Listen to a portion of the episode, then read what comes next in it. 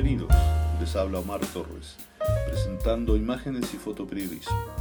Periodista de prensa con más de 40 años de experiencia trabajando mayormente para agencias mundiales de noticias. Ferviente indagador de la fotografía digital, el procesamiento de imágenes y analista de la situación actual de la fotografía en medios de comunicación. En este podcast hablaré de la manipulación de imágenes en el marco de la fotografía computacional. Como siempre, escuchamos Sunday by Track Tribe. Comenzamos con imágenes y fotoperiodismo, solo en español. Corría el año 1855 cuando Roger Fenton tomó una fotografía del Valle de las Sombras en la guerra de Crimea, luego de una furiosa batalla entre el frente ruso contra la coalición británico-francesa.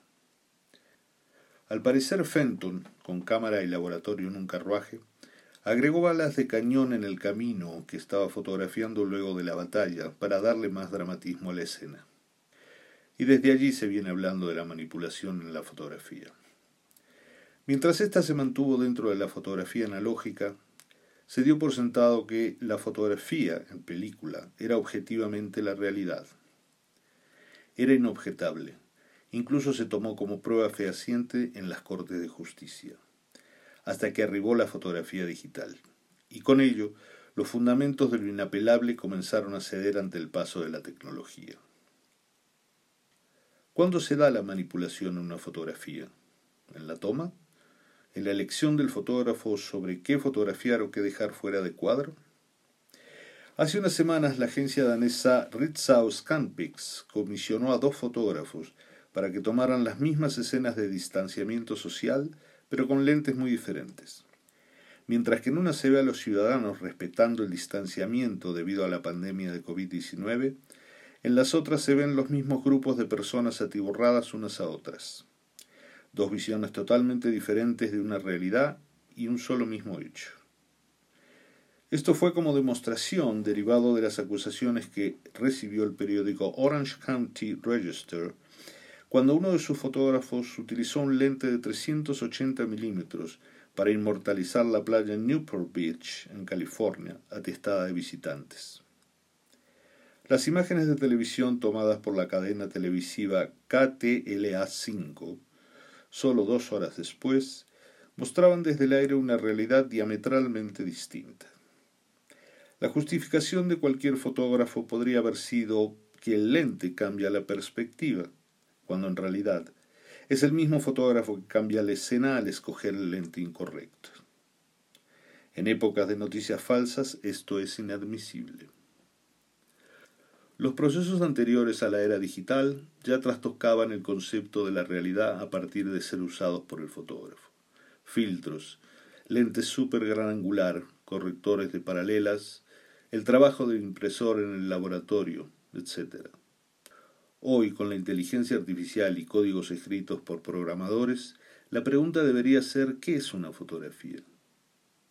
Es revelador lo que nos cuenta Vasily Subarev, programador de código Python, sobre cómo trabaja la cámara de un teléfono celular. En milésimas de segundos analiza las múltiples imágenes que ha recogido para corregir todos los factores que normalmente retrasan un proceso de edición. ¿Es esto una fotografía?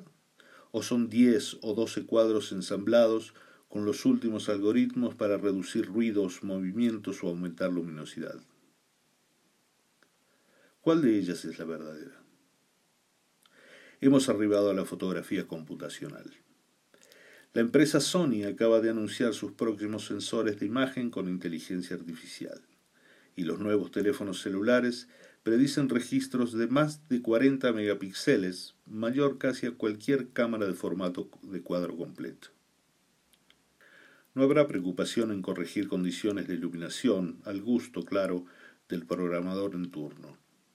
Hoy en día, una cámara digital no arroja más que la interpretación en imágenes de una colección de impulsos eléctricos sobre un microchip. Y esa interpretación es diferente para cada marca y tipo de cámara. Definir cuál de ellas es fiel a la realidad es solo una cuestión semántica. Puede haber millones de definiciones y todas son valederas. Es tiempo de comenzar a dejar el debate sobre la manipulación y asumirnos como fotoperiodistas con una representación personal de cada realidad. Hacer que nuestras imágenes nos definan como puntos de referencia de opinión y no como registradores de realidades cambiantes con fotografías frías, descoloridas y siempre lejanas. No es suficiente con que un profesional tome una fotografía para darla como cierta.